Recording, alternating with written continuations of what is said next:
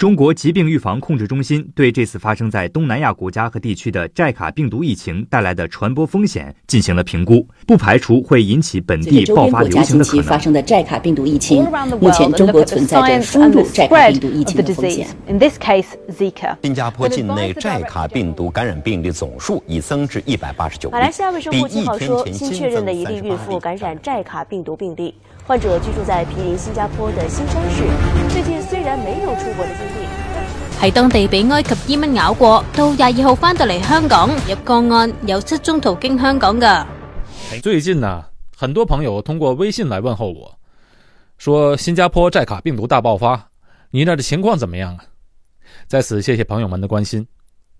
截止到录制这期节目为止，新加坡已经确诊的寨卡病毒患者超过了三百个。啊，自从上个月八月二十八日以来，寨卡病毒已经在新加坡折腾了将近一个月。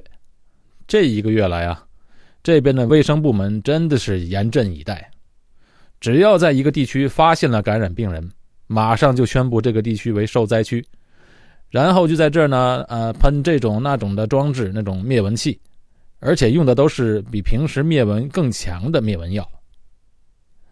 呃，在各个街道吧、草丛、下水道等等地方喷药，并且还在有积水的管道中撒油，而确保蚊子不能在这里繁殖。商店里面的家庭用的灭蚊药、防蚊贴，前一阵时间都被采购一空。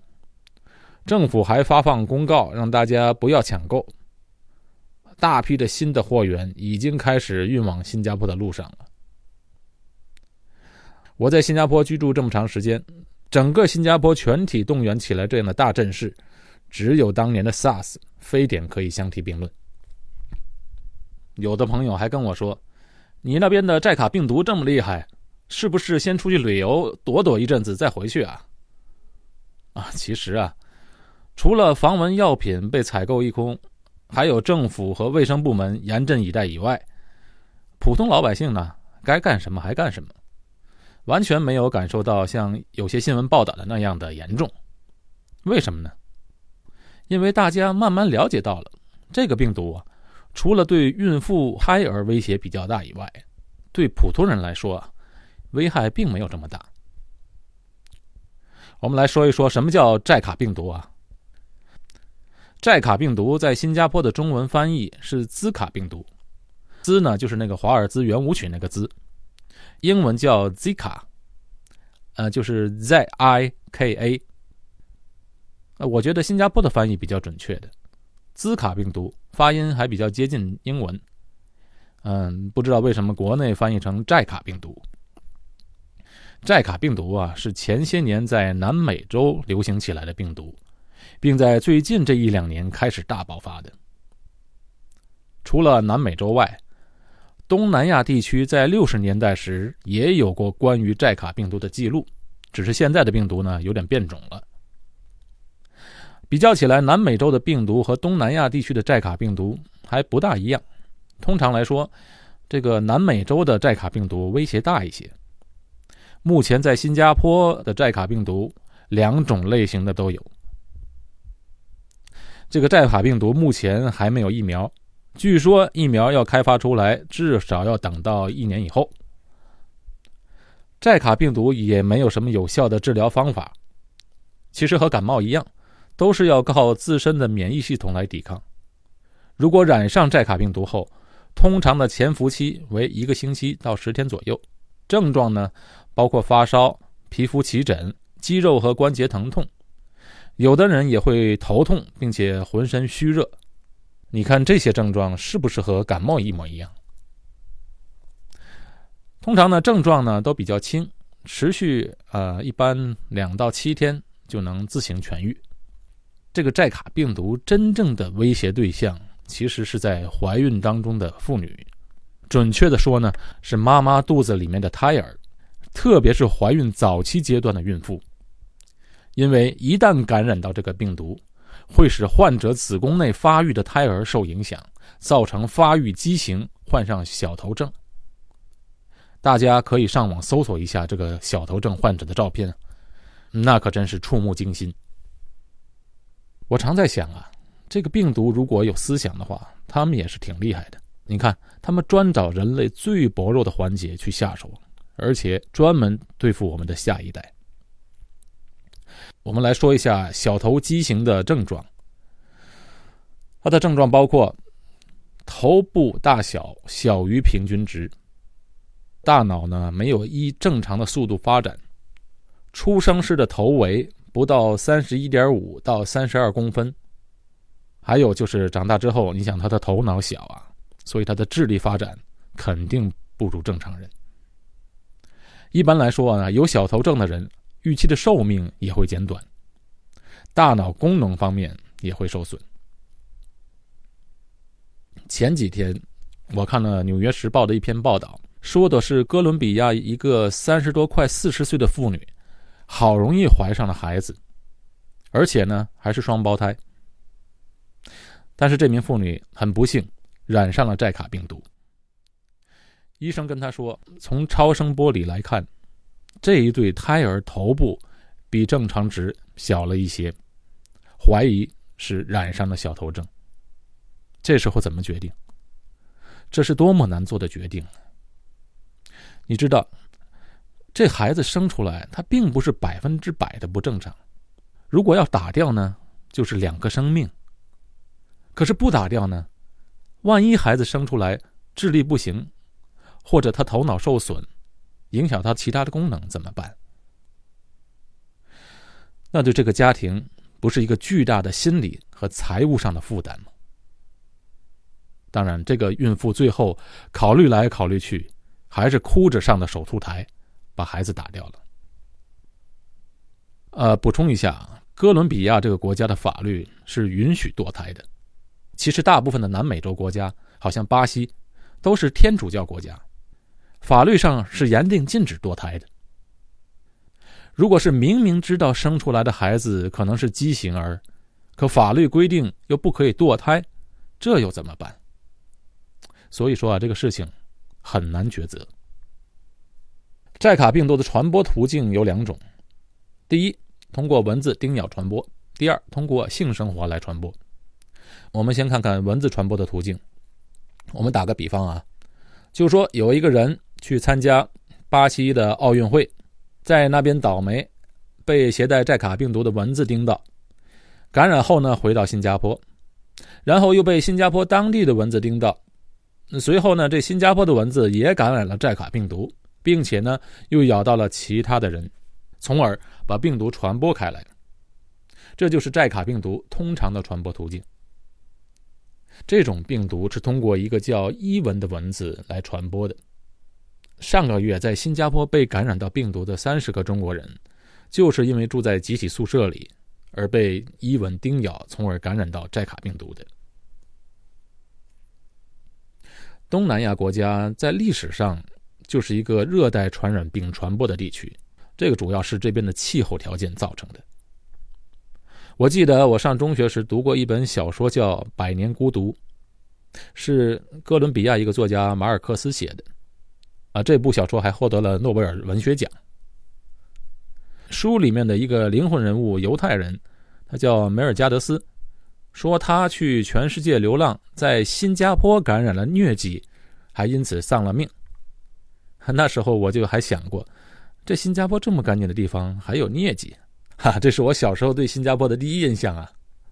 呃，当然，这故事描写的是十九世纪初到二十世纪初的这段时间。现在的疟疾早就绝迹了，好像只有在一些贫穷落后、卫生条件又特别不好的国家还存在。其实，现在的东南亚不光是东南亚，还包括中国南方的一些地区吧。比寨卡病毒造成更大伤害的是一种叫登革热的疾病。这种病也叫骨痛热症。寨卡病毒啊，其实是不致命的，而登革热这种病却是非常致命的。这个病毒在新加坡是一个长期存在的问题，而且登革热呢也是被伊蚊传播的。我本人就有过这样的经历。十多年前刚来新加坡的时候，我就被伊蚊叮咬过，而得了登革热这个病。其实这个病和感冒差不多，头痛发烧，啊，那时候我还年轻，通常有个头疼脑热的，我只要上床睡觉就肯定会好，而且我从来不吃药。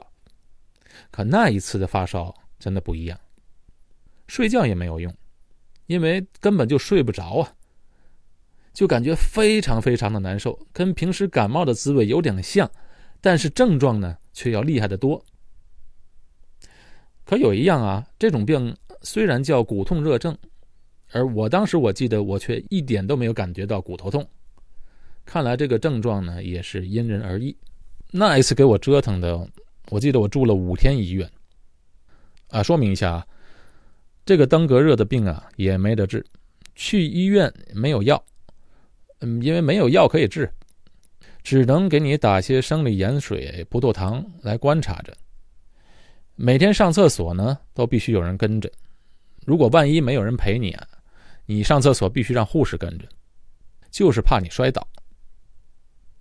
登革热这个很讨厌的地方，就是会使人的身体的血小板降低。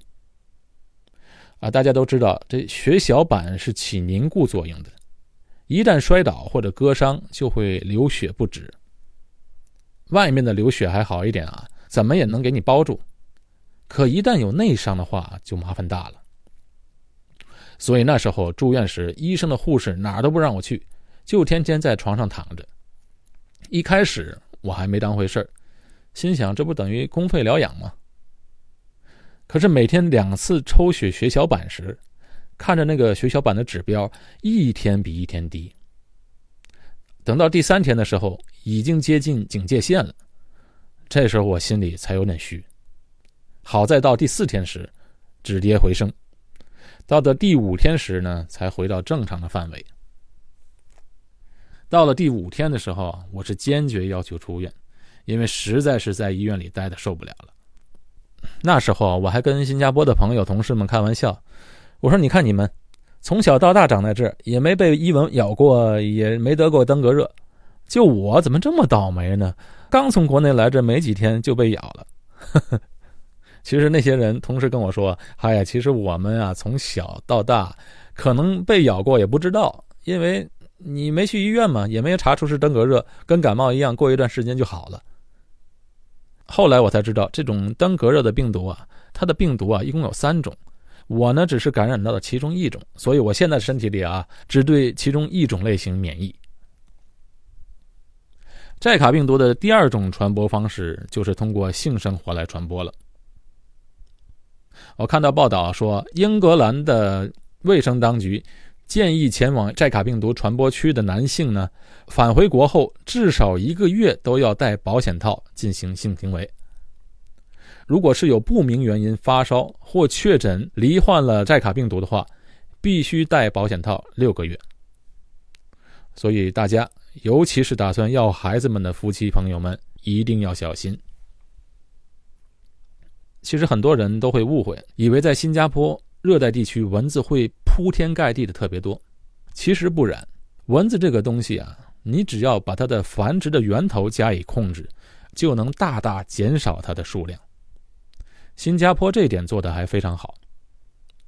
蚊子是在水里繁殖的，但是不是在河流、湖泊这种活水的地方繁殖，它主要是依靠的死水，像一个小水洼、小水坑之类的地方呢。都会繁殖蚊子。在新加坡呢，因为城市建设的非常有井井有条，这种小水坑、小水洼呢，还基本看不到。虽然新加坡差不多四分之一的地方都是自然保护区，有森林啊、河流啊，但是呢，蚊子呢确实很少。这么说吧，在新加坡，苍蝇基本上是看不到，蚊子呢也只有偶尔才会飞到你家里。呃，你知道，新加坡虽然是常年夏天。但是这家里啊，没有人装纱窗，从来我没有见过，而且也没有人用蚊帐。从这个细节你就应该知道，新加坡的蚊子确实不多。我的家乡是天津，夏天的时候不光要放纱窗，而且晚上睡觉都要挂蚊帐的，因为蚊子实在太多了。另外一点呢，是新加坡当地人呢很自觉，呃，不让家里有滋生蚊子的条件。比如说，这边人家里的洗衣盆呐、水桶之类的东西，用过之后，一般他们都扣过来放着，啊，就是底儿朝上反过来，这样呢就不会有积水，也在很大程度上杜绝了蚊子的滋生。再有呢，传播疾病的蚊子只是伊蚊这一种蚊子，普通蚊子是没事的，所以能够传播疾病的蚊子又是少之又少。有个小常识，大家一定要知道：伊蚊一般叮人是在白天，晚上咬人的蚊子都不是伊蚊。最后呢，我要说一点，任何传染病的控制都是在考验政府的主导能力和政府部门之间的协作能力。只要能对传染病疫情的情况做到透明，定期公布疫情的进展，快速追查病源，并且设立隔离区，就一定能很快的控制住情况，避免疫情的恶化。新加坡和中国的政府。都是一个比较有效率，而且行动力比较高的政府。我相信这一波的寨卡病毒的疫情很快就能得到有效的控制。感谢大家收听俊伟谈心，我们下期见。